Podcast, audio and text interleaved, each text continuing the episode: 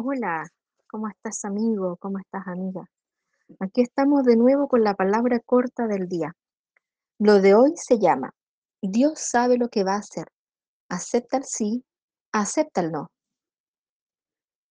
Dios sabe por qué te tiene donde te tiene. Él también sabe por qué vives donde vives. Y también conoce con quién tienes que estar y vivir el momento que tienes que vivir. Nunca ha habido ni habrá azar en eso. Nuestra vida es así, un vivir constante en fe, de no saber qué ocurrirá de continuo. ¿O acaso sabes lo que ocurrirá en un año más? ¿O en diez años más?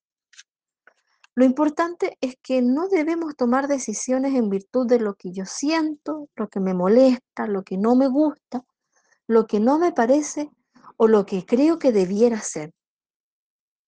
Las pruebas que podemos estar viviendo o que podríamos llegar a vivir ya están todas escritas para nuestra vida. Solo falta que ocurran, que comiencen a suceder.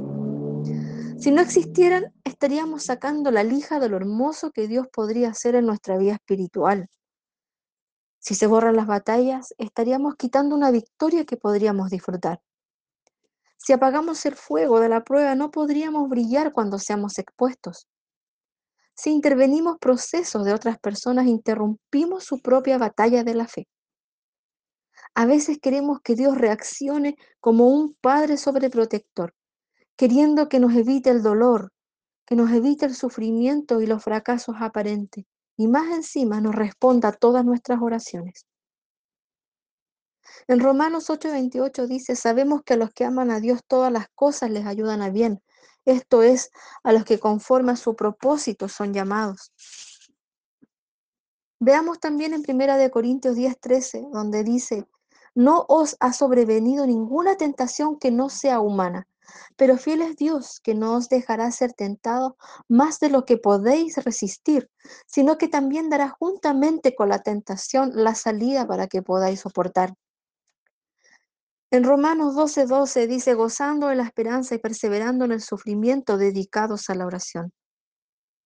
En Primera de Pedro 4, del verso 12 y 13 dice, Amados, no os sorprendáis del fuego de prueba que os ha sobrevenido, como si alguna cosa extraña os aconteciese, sino gozaos por cuanto sois participantes de los padecimientos de Cristo, para que también en la revelación de su gloria os gocéis con gran alegría.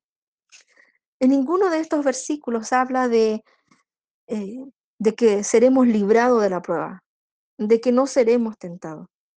Al contrario, dice que debemos soportar, que debemos resistir, que debemos alegrarnos y que nos mantengamos en la oración. Ninguna de estas cosas sería posible con nuestras fuerzas naturales. Al contrario, debe ser siempre en Cristo. Te animo, querida amiga, querido amigo, a que aceptemos el sí y el no del Señor con alegría, sea cual sea el resultado. Bueno, si esta palabra te bendijo, compártela con algún pariente, conocido, amigo en otros grupos. Por mi parte, yo me despido y te dejo de regalo un poema que habla del sí y del no, escrito y también declamado por Rosvita. Un abrazo. Que Dios te bendiga.